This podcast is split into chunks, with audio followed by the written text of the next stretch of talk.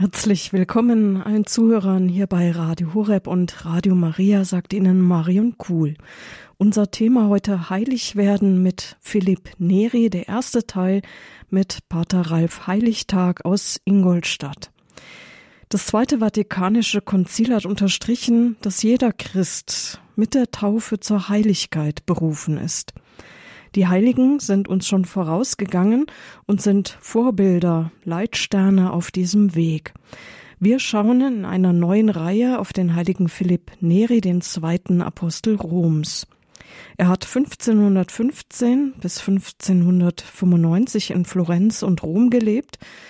Er war mit den einfachen Leuten verbunden, aber auch mit Päpsten, Kardinälen und Heiligen.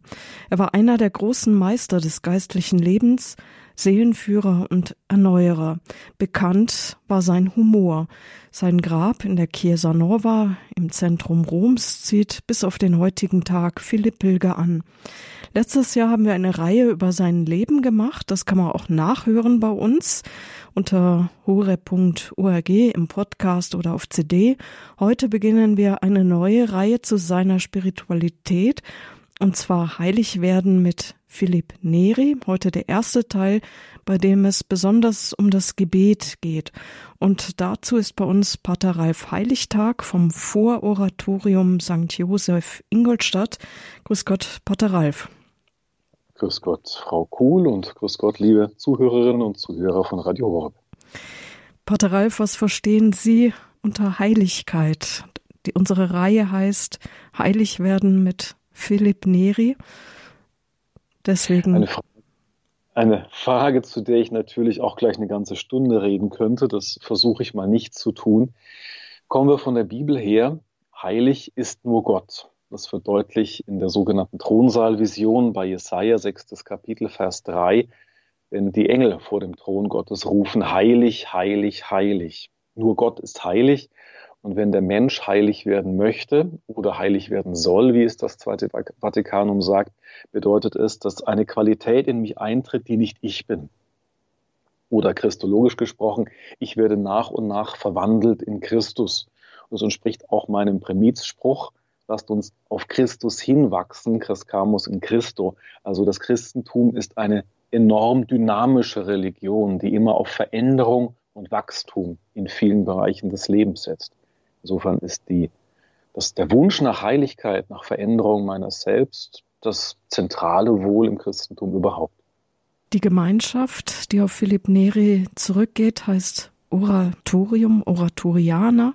Was bedeutet dieser Begriff Oratorianer? Es ist nicht nur ein Zungenbrecher. Viele Menschen stolpern, wenn sie versuchen, das auszusprechen, obwohl ja der Begriff Oratorium, die musikalische Form oder der Ort des Gebetes ja viel vertrauter sind. Der Oratorianer, könnte man meinen, ist eine Provokation, weil sind nicht alle Christen oder alle Priester oder alle Ordensleute aufgerufen, Frauen und Männer des Gebets zu sein. Also sollen nicht alle Oratorianer sein. Aber wenn man meint, es könnte eine Provokation sein, dann versteht man Philipp Neri falsch, weil so hat er nicht gedacht und funktioniert. Sein Mittel war nicht das Kritisieren und Zerstören von Strukturen, sondern sein Mittel war, nach innen klar zu machen, worum es geht. Und wenn eine Gemeinschaft sich Oratorianer nennt, dann ist von Anfang an klar, das Gebet ist die entscheidende Dimension des geistlichen Lebens und niemand kann Oratorianer sein, wenn er nicht bereit ist, sein ganzes Leben auf dieses Ziel des ständigen Betens auszurichten. Ich bin in, vor einigen Tagen noch in der Kirche von Philipp Neri in Rom vorbeigegangen und habe auch meine Freundin erzählt, dass jetzt eine neue Reihe beginnt mit Pater Ralf Heiligtag vom Vororatorium und sie ist auch gleich hängen geblieben. Was heißt denn Vororatorium? Pater Ralf, vielleicht noch ein paar Worte dazu. Mhm. Äh, wir hoffen, dass wir nicht lange hängen bleiben auf dem Vor, obwohl wir jetzt schon acht Jahre existieren.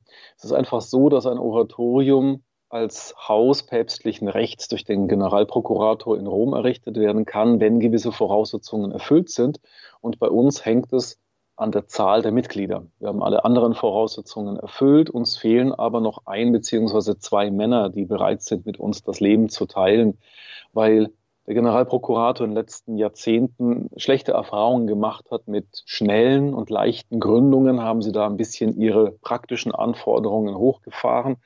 Und deswegen sind wir darauf angewiesen, dass wir noch ein, zwei Berufungen dazu bekommen, bis Rom uns dann schließlich das grüne Licht zur Gründung gibt, bis wir dann das Vor durchstreichen können auf unserer Hausfassade und dann eben ein richtiges päpstliches Oratorium sein können.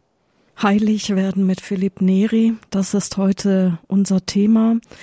Ein Heiliger, der in Italien sehr beliebt ist, in Deutschland vielleicht noch weniger bekannt.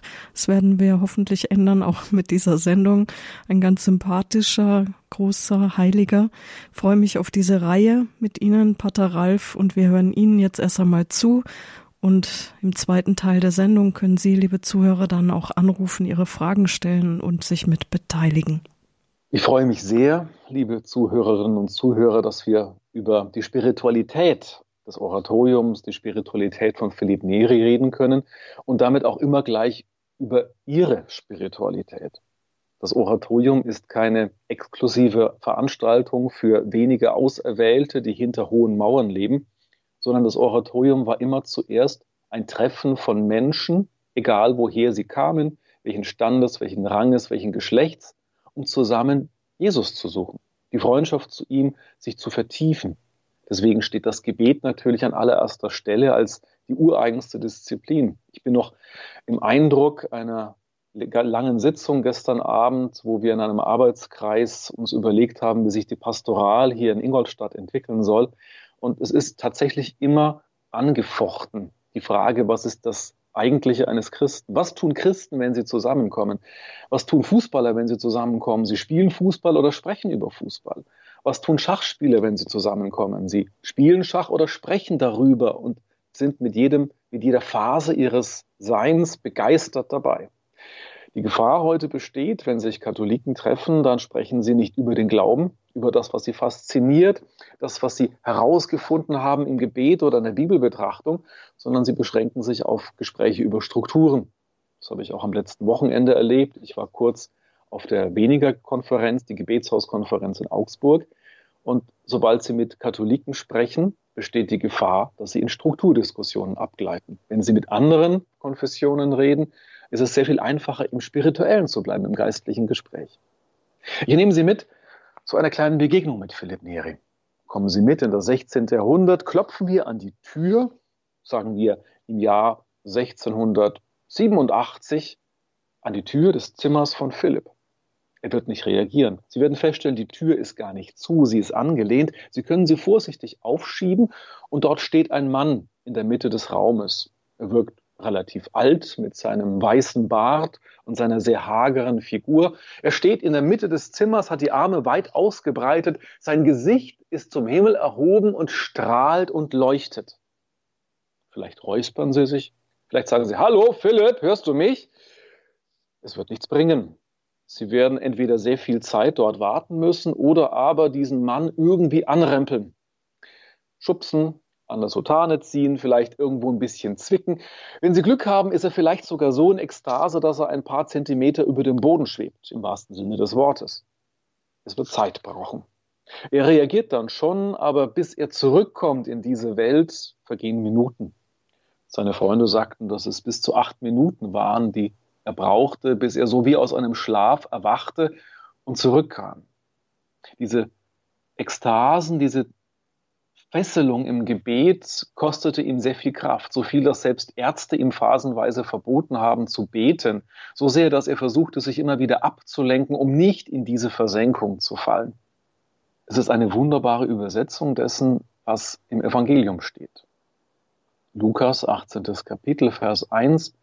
Jesus sagt zu seinen Jüngern, betet allzeit und lasst darin nicht nach. So als sei es der allererste Auftrag und die allererste Würde des Christen, nichts zu tun als zu beten. Betet ohne Unterlass. Sie kennen das aus 1 Thessalonicher 5,17.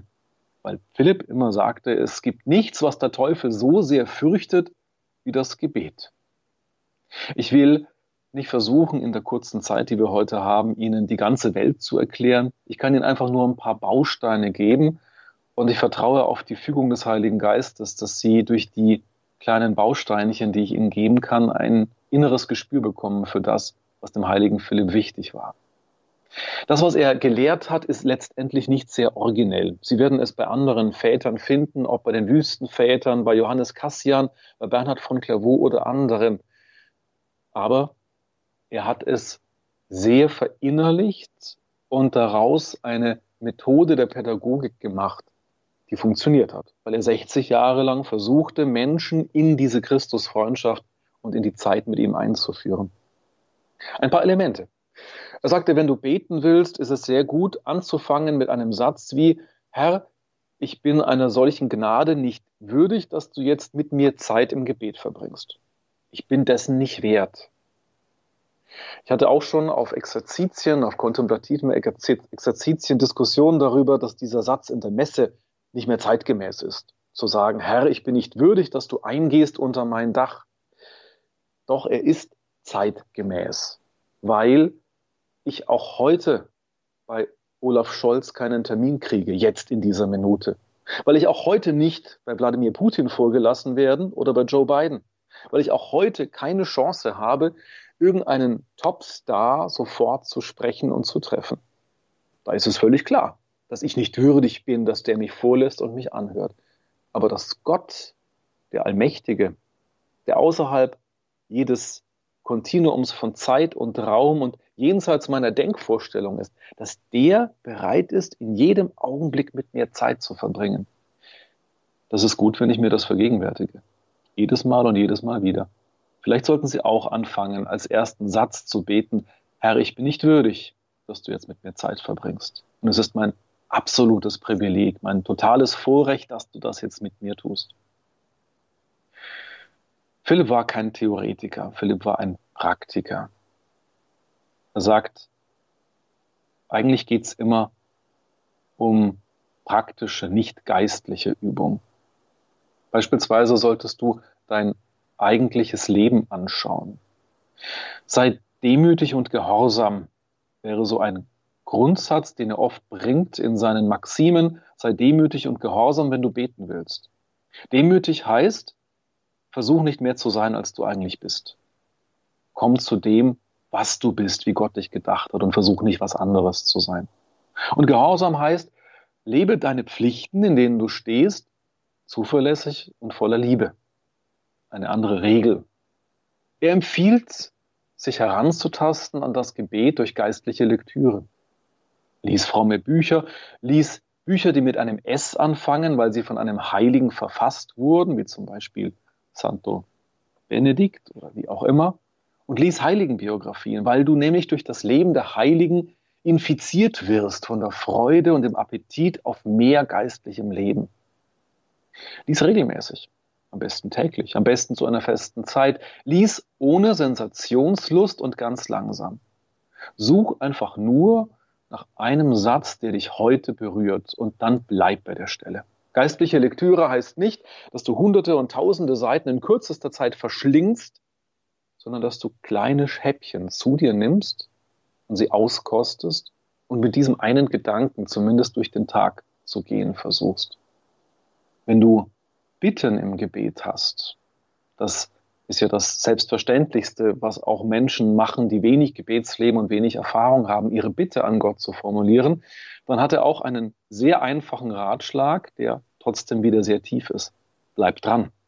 Wenn du eine Gebetsbitte hast, dann lass nicht nach mit der Bitte so lange, bis du sie erreicht hast.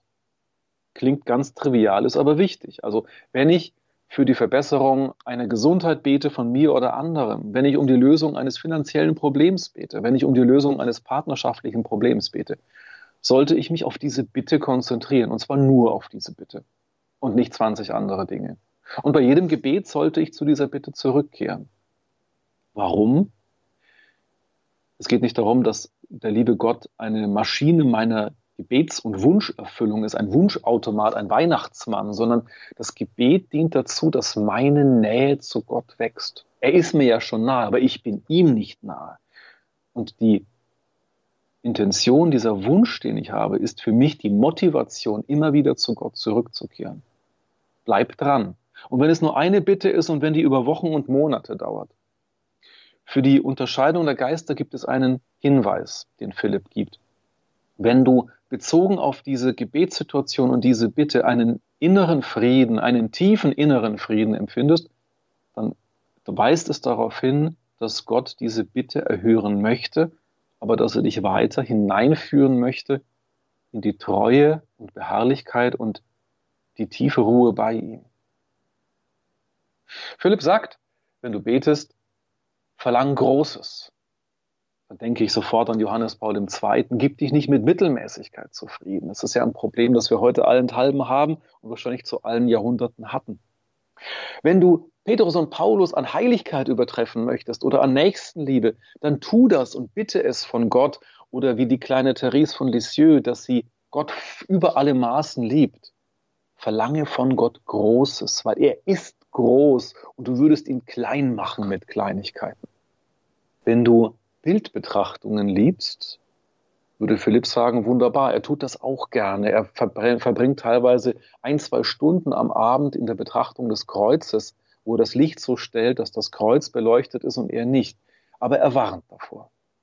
Es ist wie immer bei Philipp sehr praktisch und sehr ausgleichend, wenn er sagt, Vorsicht, wenn du dich vor das Grabtuch von Turin setzt oder vor das Kreuz, kannst du dich da selbst reinsteigern.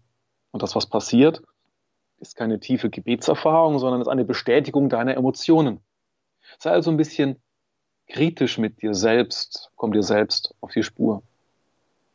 Zum Beten empfiehlt er die Haltung wie ein Bettler. Mach dir klar, dass du ein Bittsteller bist. Egal, ob du jetzt im großen Jubel stehst oder in großer Trockenheit. Und er möchte das sogar körperlich vorschlagen.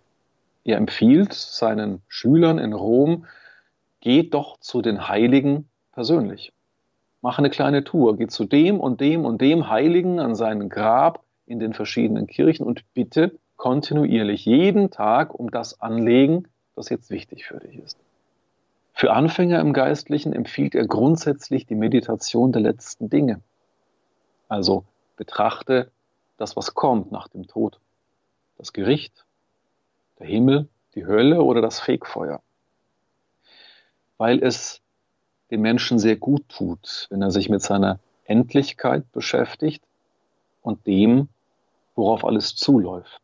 Was kommt dann? Eine der typischen Fragen, die er gern stellte. Das ist auch, wenn Sie so wollen, eine ganz einfache Katechese ins Gebet. Und dann? Wenn ich meinen Beruf gelernt habe und dann, wenn ich angefangen habe und dann, wenn ich viel Geld verdiene und dann, wenn ich geheiratet habe und dann, wenn ich Kinder kriege und dann, wenn ich in Rente gehe und dann am Ende stehe ich bei den letzten Dingen. Er sagt, wenn du nicht in dieser Welt durch die Hölle gegangen bist, dann läufst du Gefahr, es im Jenseits tun zu müssen blende nicht aus, dass dein, Men dein menschliches Leben endlich ist und dass hier manche Läuterungen nötig sind, um die vorzubereiten auf ein Dort. Ein anderer Satz von ihm, wer nicht betet, ist wie ein Tier ohne Vernunft. Wer nicht betet, ist wie ein Tier ohne Vernunft. Sehr dramatisch und sehr wahr. Denn die Gottesbeziehung ist wohl das Wichtigste des Menschen. Es gibt für den Christen keine wichtigere Tätigkeit als zu beten. Es gibt nichts Sinnvolleres, wenn Christen zusammenkommen, als zu beten. Frei, Lobpreis, was auch immer passiert. Aber es ist nicht Sinn und Zweck, dass wir zusammenkommen und über Strukturen diskutieren. Es ist genauso langweilig, wie wenn ein Fußballspieler immer nur über die FIFA schimpfen würde. Das bringt nicht weiter, das vermittelt kein Leben. Das ist bereits tot. Wer nicht betet, ist wie ein Tier ohne Vernunft. Und das müsste man über Katholiken, die nur Strukturdebatten im Kopf haben, vielleicht auch sagen, im Geiste des heiligen Philipp Neri. Wenn du mit einer Übung beginnst, bleib dabei. Und wenn sie ganz klein ist, schau, dass sie jeden Tag stattfindet. Wenn du betest, ist es auch gut, wenn du andere als Fürsprecher für dich einsetzt. Warum? Dadurch kommt sofort ein geistliches Gespräch zustande. Dadurch ist der andere sofort aufgefordert zu beten, und zwar täglich. Du machst dich demütig, weil du dich unter ihn ordnest und du motivierst den anderen dran zu bleiben und auch zu beten. Bitte den anderen für dich zu beten und frag immer schön nach, was daraus geworden ist. Ein ganz einfacher Ratschlag von Philipp, der hineinführt. Und so kann man mit diesen kleinen Tipps sagen, es ist wie beispielsweise auch José María Escrivá de Balaguer es versucht im Opus Dei, alle Menschen in ihrem Alltag, an dem Ort, wo sie leben, bei den Geschäften, die sie haben, hineinzuführen ins Gebet. Und selbst eine Mutter von fünf kleinen Kindern würde in der Schule des heiligen Philipp vorankommen können, in der Schule der Heiligkeit.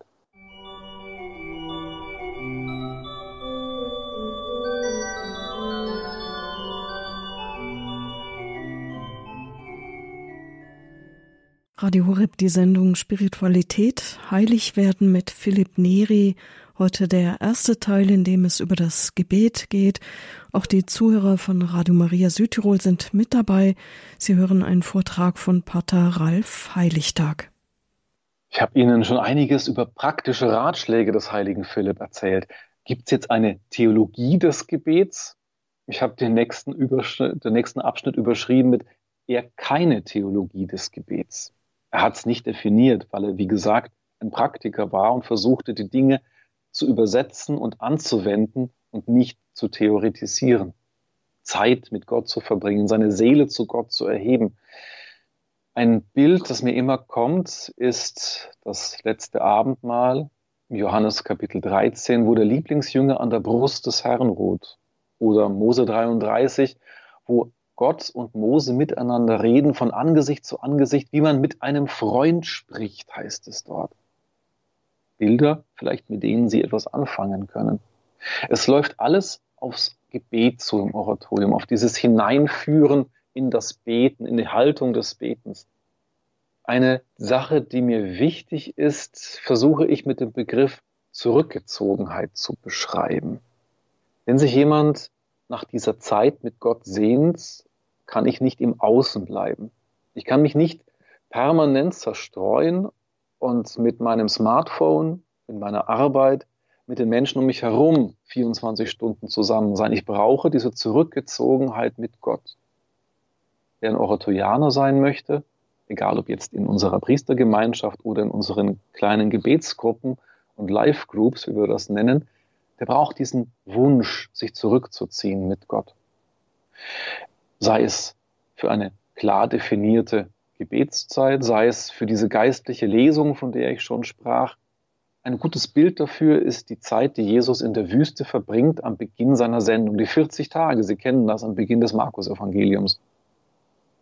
Man könnte sagen, das wäre gar nicht nötig gewesen. Jesus hätte diese, diese Lektion oder das, was passiert in diesen 40 Tagen, auch in einer Stunde erleben können. Aber für mich und für dich ist es wichtig zu sehen, es gibt Zeiten des Rückzugs mit Gott und manchmal sind das sehr, sehr lange Zeiten, die meine Seele braucht, weil ich eben langsamer bin, als ich häufig von mir denke. Ich glaube zu sagen, dass man kann sagen, dass ein Beter eher ein introvertierter als ein extrovertierter Mensch sein müsste. Klar, es gibt Leute, die laden ihre Batterien auf, wenn sie unter anderen Leuten sind. Die können ein ganzes Wochenende mit tausend Leuten verbringen und sind hinterher am Montagmorgen super frisch.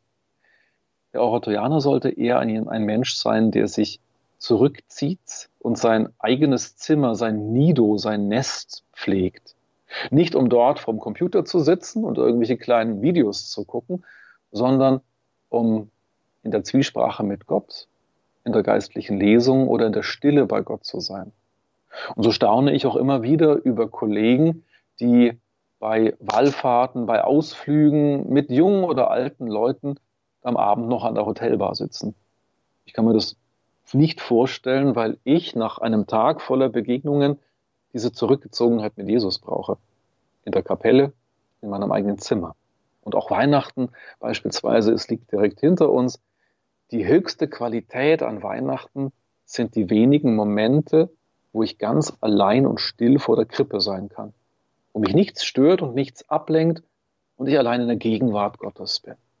Jemand, der betet, sollte sich nie zum Gebet gezwungen fühlen. Es ist immer eine Kür, nie eine Pflicht. Bete lieber weniger, aber dafür regelmäßig und nicht zu viel und versuch nie das Maß zu überspannen.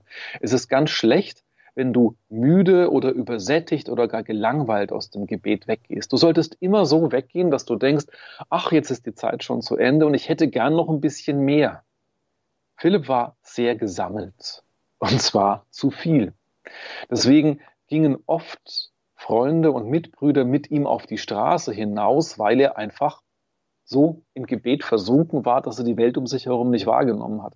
Gott sei Dank gab es damals keine schnell fahrenden Autos, aber er hat eben Leute nicht wahrgenommen, nicht gesehen, nicht gegrüßt und man musste ihn darauf hinweisen, guck mal, da ist der, da ist der, grüß mal zurück, winke mal zurück.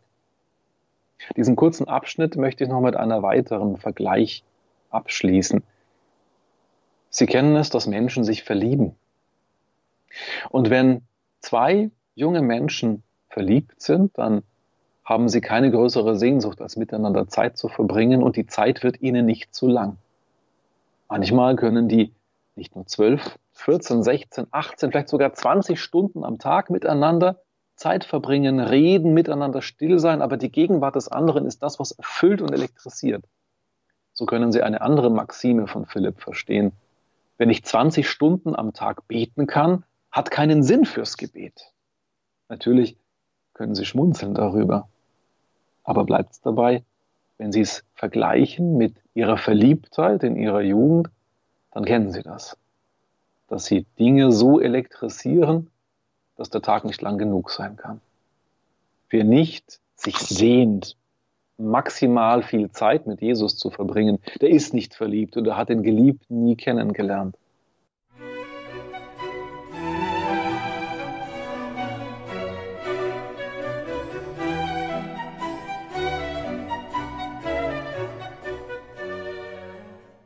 Hier bei Radio Horeb in der Sendung Spiritualität geht es heute um das Gebet, der erste Teil einer Reihe Heilig werden mit Philipp Neri.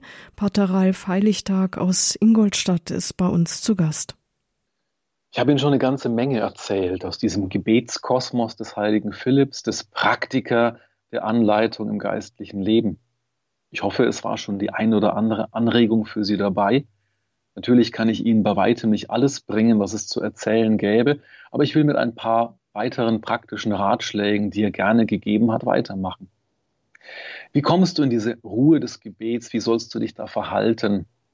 Er gibt Beispiele. Du solltest so sein wie gegenüber einem Freund, wo du dich vorbehaltlos öffnest und letztendlich jedes Geheimnis mit ihm teilst. Du solltest so vertrauensvoll sein wie ein kleines Kind zu seiner Mutter, die nicht befürchtet, wo das Kind nicht befürchtet, ausgelacht oder bestraft zu werden, sondern die Mutter nimmt es in seine Arme, in ihre Arme, egal was da ist. Du solltest es mit einer gewissen Ehrfurcht tun. Jesus ist eben nicht der Kumpel, der dir auf Augenhöhe immer begegnet, sondern er hat auch die Majestät Gottes. Und du solltest grundsätzlich dein Herz ganz öffnen wie es auch im Konfitior, im Bekenntnis am Anfang der Messe heißt, in Gedanken, Worten und Werken. Wie die Psalmisten oft erstmal mit ihren schlimmen inneren Kämpfen, mit ihrem Klagen und Murren kommen, bevor sie in den Lobpreis und das Dankgebet enden. Es klingt vielleicht etwas komisch, aber Philipp würde sagen, wenn du in Gottes Gegenwart bist, dann lehre dich vor ihm völlig aus mit einer moderneren Sprache gesagt, mach dich verletzlich. Nur wenn du dich im Gebet verletzlich machst vor Gott, wirst du auch vorankommen. Du weißt, dass um alles das, was du Jesus in seinem Namen bittest, dass er das tun wird. Johannes 14, 14. Philipp sagt, wenn du was hast, worum du bitten möchtest, mach sofort und warte nicht.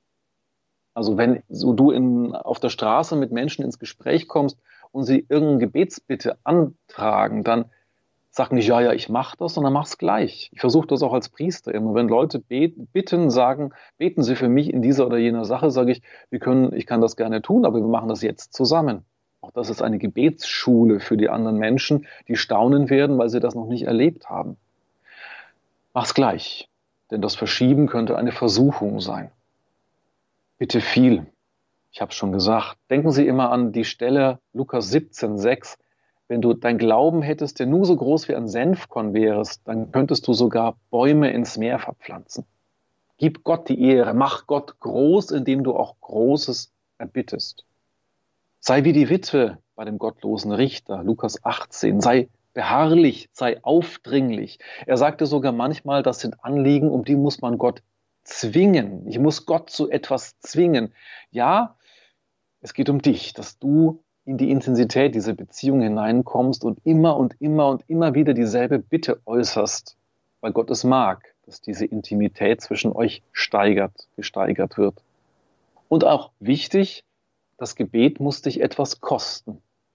Sie kennen die Formulierung aus dem Evangelium, dass es Beten und Fasten braucht.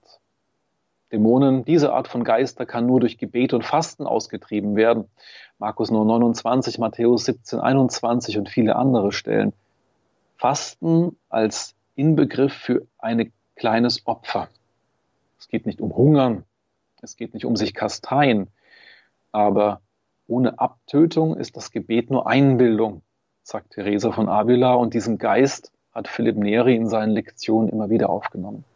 Im Oratorium wird zweimal am Tag gebetet, am Morgen und am Abend. Beginne den ersten Teil des Tages immer mit Gebet. Am besten mit einer stillen Zeit. Wir halten eine halbe Stunde. In der Schule des heiligen Philipp gibt es zum stillen Gebet dann immer hinterher mündliches. Die Reihenfolge ist unorthodox. Normalerweise beginnt man mit mündlichem Gebet und endet in der Stille. So ist es auch die Einführung in die Lectio Divina. Er hat es bewusst andersherum gemacht, um eine Elitebildung zu verhindern. Du bist nicht der besonders tolle Beter, weil du stundenlang im Lotussitz sitzen kannst, sondern es sind verschiedene Formen des Ruhms bei Gott, die letztendlich gleichwertig nebeneinander stehen. Deswegen kann man eben auch mit einer Stille anfangen und mit mündlichem Gebet aufhören, vielleicht sogar wie am Abend mit repetitivem Gebet wie gemeinsamen Vater unser, damit man beharrlich im Oratorium bleiben kann oder Litaneien, die auch gerne im Oratorium gebetet wurden. Es ist die Aufgabe eines Beichtvaters und auch des Vorstehers der Gemeinschaft des Präpositus, permanent zum Gebet aufzufordern. Das muss ich mir auch noch mehr angewöhnen.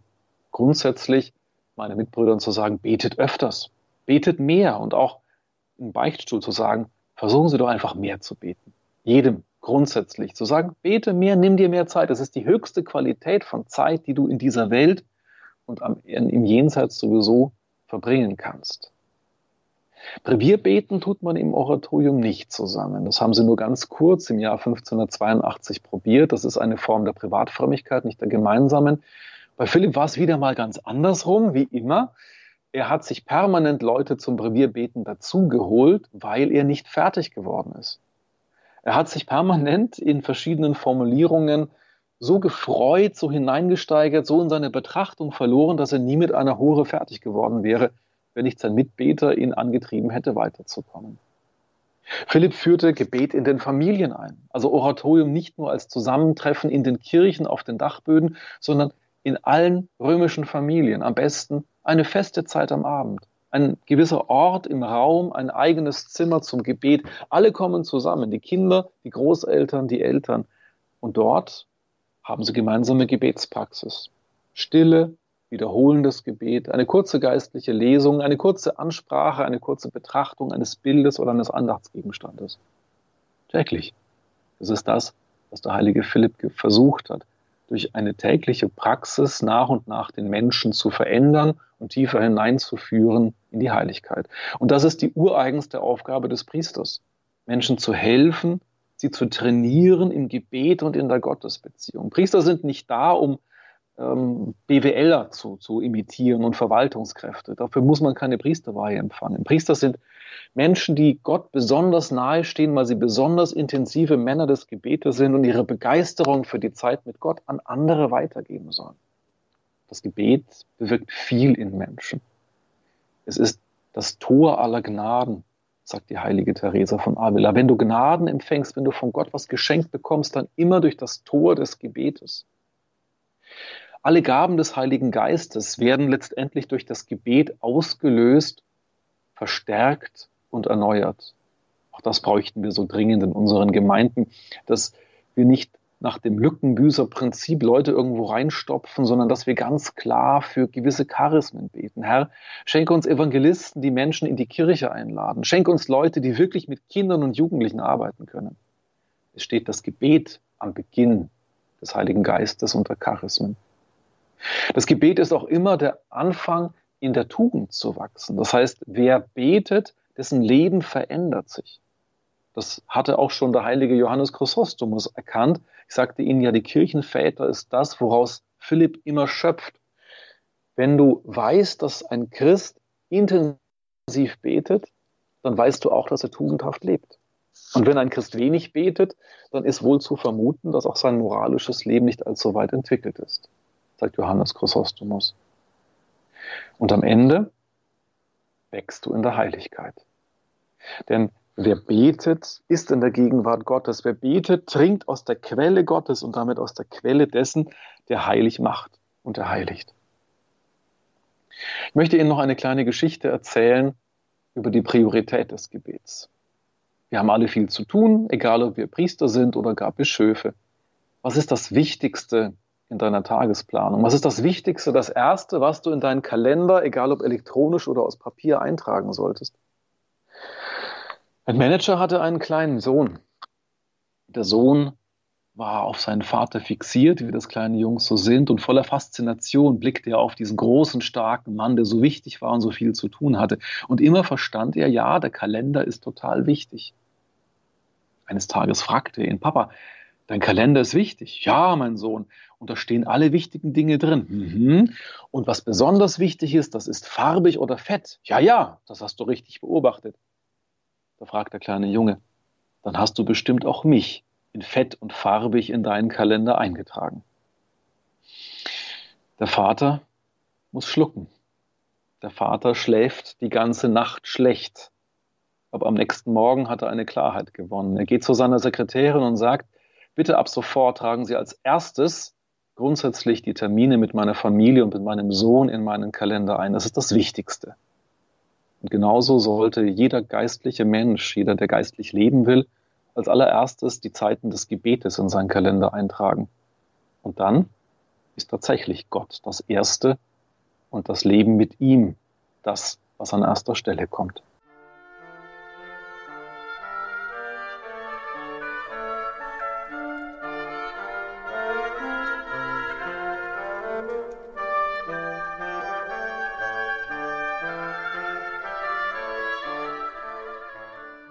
Liebe Zuhörer, jetzt sind Sie an der Reihe. Sie können anrufen in der Sendung Spiritualität bei Radio Horeb. Auch die Zuhörer von Radio Maria sind mit dabei. Sie können Fragen stellen. Es geht um einen Lebensnerv des christlichen Lebens, nämlich um das Gebet, und zwar aus der Sicht des heiligen Philipp Neri. Die Nummer, die Sie brauchen, um nachzuhaken, ist die 089 517 008 0 08. Ich wiederhole noch einmal 089 517 008 008 ist die Nummer, unter der Sie jetzt anrufen können, wenn Sie Fragen haben oder Sie vielleicht auch ein gewisser Punkt besonders angesprochen hat.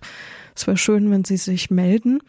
Außerhalb von Deutschland, wenn Sie von Südtirol aus dabei sind, 0049 die Vorwahl nicht vergessen, dann die 89 517 008 008.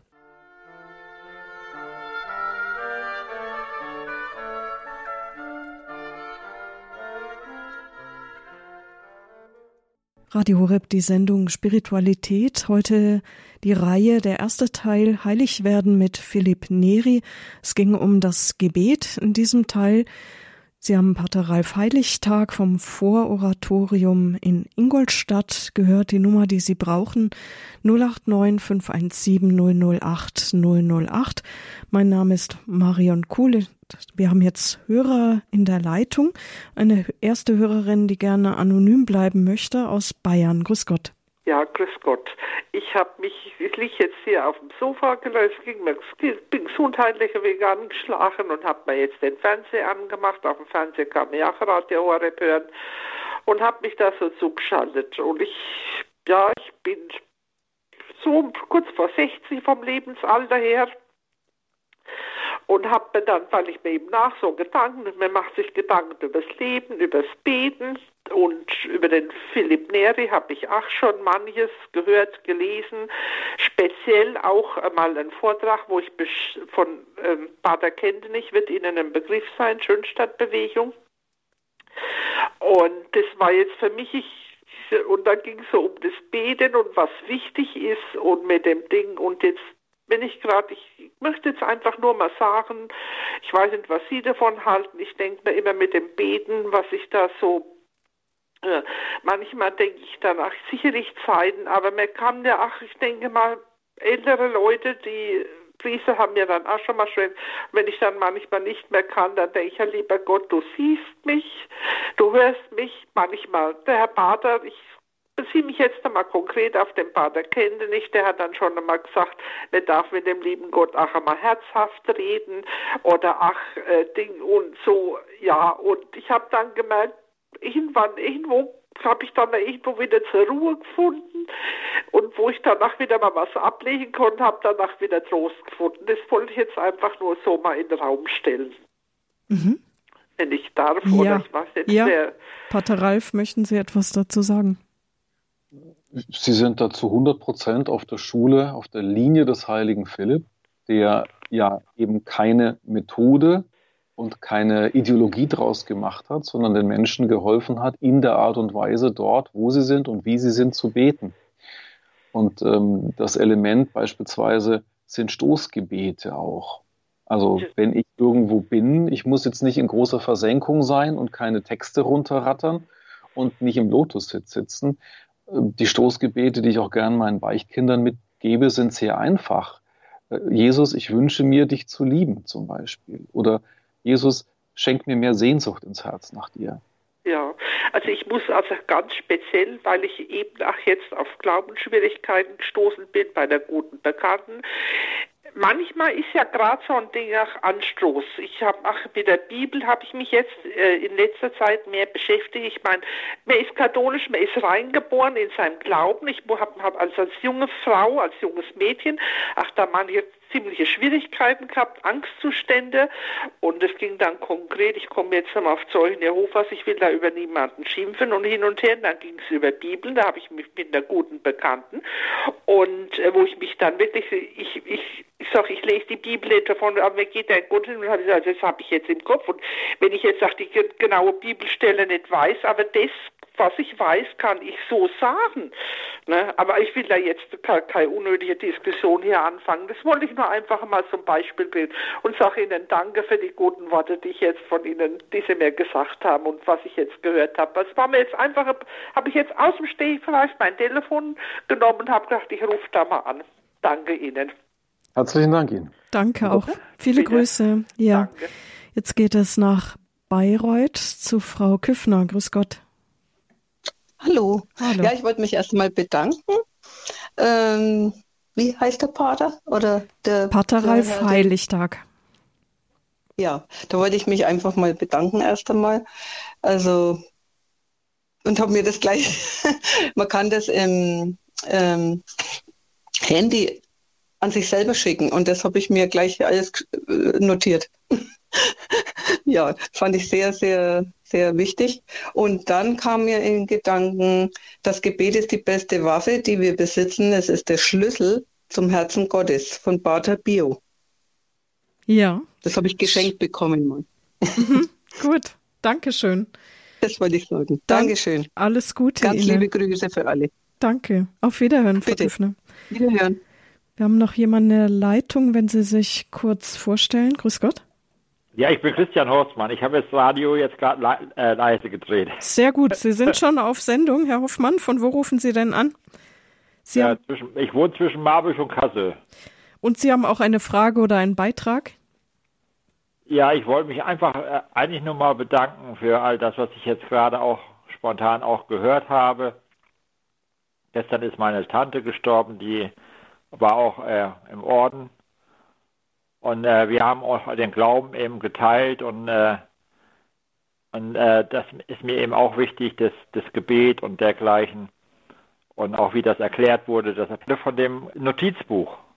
Dass man das äh, im Notizbuch dann praktisch, äh, was ist das Wichtigste? Eintrag im Kalender machen. Ein, Eintrag im Kalender genau. machen, ja. Gut. Und äh, äh das äh, insgesamt auch die Vorrednerin, die vor dieser Frau, die jetzt gerade dran ist, geredet hat, das hatte mir auch sehr gut gefallen. Gut, danke schön, ja. Herr Hoffmann. Ja. Alles Gute Ihnen. Horstmann, Horstmann. Horstmann, Entschuldigung. Okay. Ja, es hat ja schön gut geklappt jetzt mal. Ich habe es ja einfach mal gewagt. Ja, ja prima. Alles Gute Ihnen, ja. Auf Wiederhören. Ja, jo, ciao. Ciao.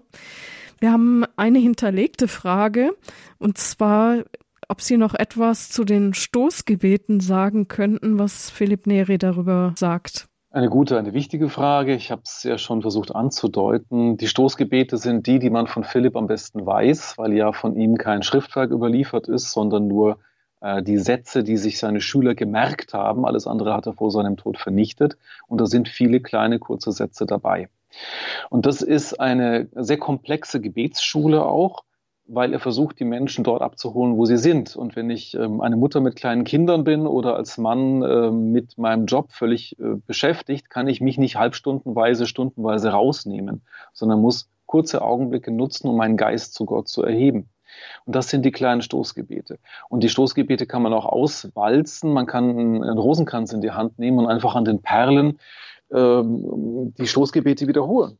Das einfachste wäre, Jesus und Maria, Maria und Jesus zu sagen für jede Perle oder Jesus, hilf mir oder wenn du mir jetzt nicht hilfst, Jesus, dann kann ich nichts Gutes tun. Ein anderes kurzes Stoßgebet habe ich vorhin schon erwähnt. Mein Jesus, ich wünsche mir, dich zu lieben. Was ist das für ein Heiliger, der solche Gebete spricht und empfiehlt? Offensichtlich jemand, der weiß, dass er immer Anfänger bleibt. Ich suche dich und finde dich nicht, mein Jesus. Das kann ich ja auch beten, nicht nur in einer Dunkelheit, sondern auch, wenn ich im Lichte Jesu und Lichte meines, meines Tages stehe, weil ich einfach weiß, ich bin immer nur am Anfang eines Mysteriums, das viel, viel größer ist als alles, was ich mir vorstellen kann. Ich kann nichts Gutes tun, wenn du mir jetzt nicht hilfst, Herr. Oder die ganz klassische Gebetseröffnung, Gott komm mir zu Hilfe, Herr, eile mir zu helfen. Das sind kleine Stoßgebete, die ich einfach in jeder Situation meines Tages einflechten kann. Oder was Philipp auch machte, er tat nichts, ohne vorher zu beten.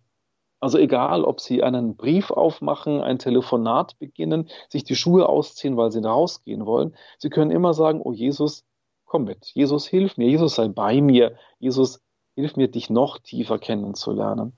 Mhm. Egal, was Sie tun. Die Kultur des Stoßgebets. Kleines Gebet mit großer Wirkung. Wir haben einen Hörer noch in der Leitung, den ich gerne hineinnehmen möchte. Herr Wenzel aus Aschaffenburg. Grüß Gott. Grüß Gott. Äh, Pater Heiligtal, Sie rufen aus Ingolstadt an, ja? Sie kommen von Ingolstadt. Äh, ich bin kein gebürtiger Ingolstädter, wir wohnen jetzt aber da seit acht Sie, Jahren. Ja, ja, ja, ja. und war an verschiedenen Stationen schon. Prima. Ich habe äh, im Raum Ingolstadt einen Priester gekannt, der jetzt vor kurzem gestorben ist. Und der stammte aus, äh, das war ein Schönstadtpriester. Und der hat in Kösching bei Ingolstadt ein Schönstadt-Heiligtum äh, gebaut, das ist ein Zentrum. Und ich habe das Glück gehabt, ihn lange äh, zu kennen. Und er hat also mir eine ganz große Hilfe äh, gegeben. Ich gebe Ihnen einen Tipp, Pater Heiligtal. Wenn Sie mal in den Raum Köchen kommen, äh, besuchen Sie mal das Schönstadtzentrum dort und das sogenannte Parallele Heiligtum. Äh, vielleicht kriegen Sie äh, nach Art Philipp Neri sogar eine Inspiration. Mir ist oft so, so passiert. Aber was Sie heute erzählt haben, äh, ich bin also schon über 80 Jahre alt, das äh, entspricht ganz stark auch meinen Erfahrungen. Und was Sie über die ähm, Stoßgebete gesagt haben, das ist wunderbar. Und ich persönlich äh, habe in der letzten Zeit eine äh, Wandlung erlebt mit Stoßgebeten. Äh, ich habe also Probleme oft bekommen, wenn ich in der Stadt war und dann die äh, freizügig gekleideten Damen erlebt habe. Äh, die haben mich von meiner inneren Sammlung abgebracht und da habe ich oft nicht gewusst, wie ich mich da äh, wehren kann.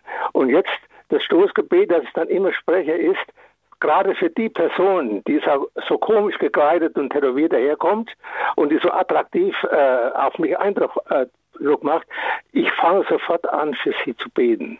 Und dann sind alle Probleme gelöst. Weil ich dann im äh, Gespräch und im Kontakt mit Gott bin und sofort geht meine Aufmerksamkeit zu Gott hin und ich nehme jetzt äh, diese Person mit in die Liebe Gottes und empfehle sie. Und damit ist für mich das Problem gelöst. Das ist für mich eine ganz große Erfahrung der letzten Zeit, weil ich lange Zeit durch solche Ablenkungen und durch solche Zerstreuungen und so weiter äh, ungeheuer gestört war in meiner inneren Sammlung. Und das ist jetzt für mich eine ganz große Erfahrung. Und die Zuhörer, die hier in dieser schönen Sendung äh, äh, dabei sind, für die ist es vielleicht auch eine große, äh, eine gute und eine brauchbare Hilfe.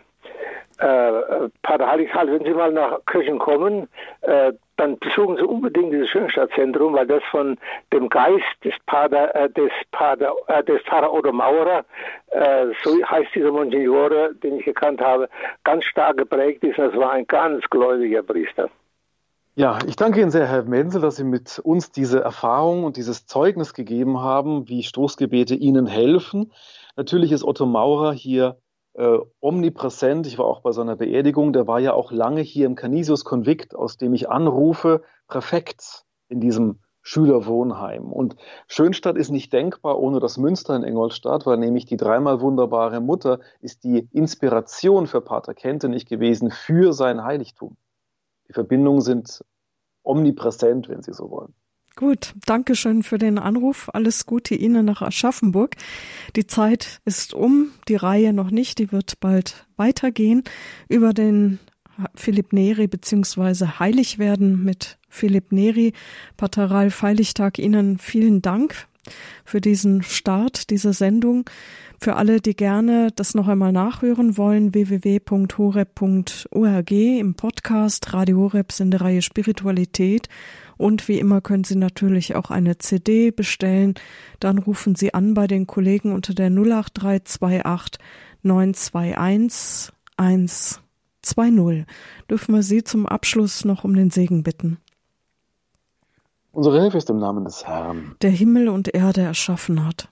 Erhöre mein Gebet und lass mein Rufen zu dir kommen auf die Fürsprache der allerseligsten Jungfrauen Gottesmutter Maria, ihres Bräutigam des heiligen Josef und des heiligen Philipp Neri, segne euch der allmächtige Gott, der Vater und der Sohn und der Heilige Geist. Amen. Danke und alles Gute nach Ingolstadt. Vielen Dank. Auf Wiederhören sagt Marion Kuhl.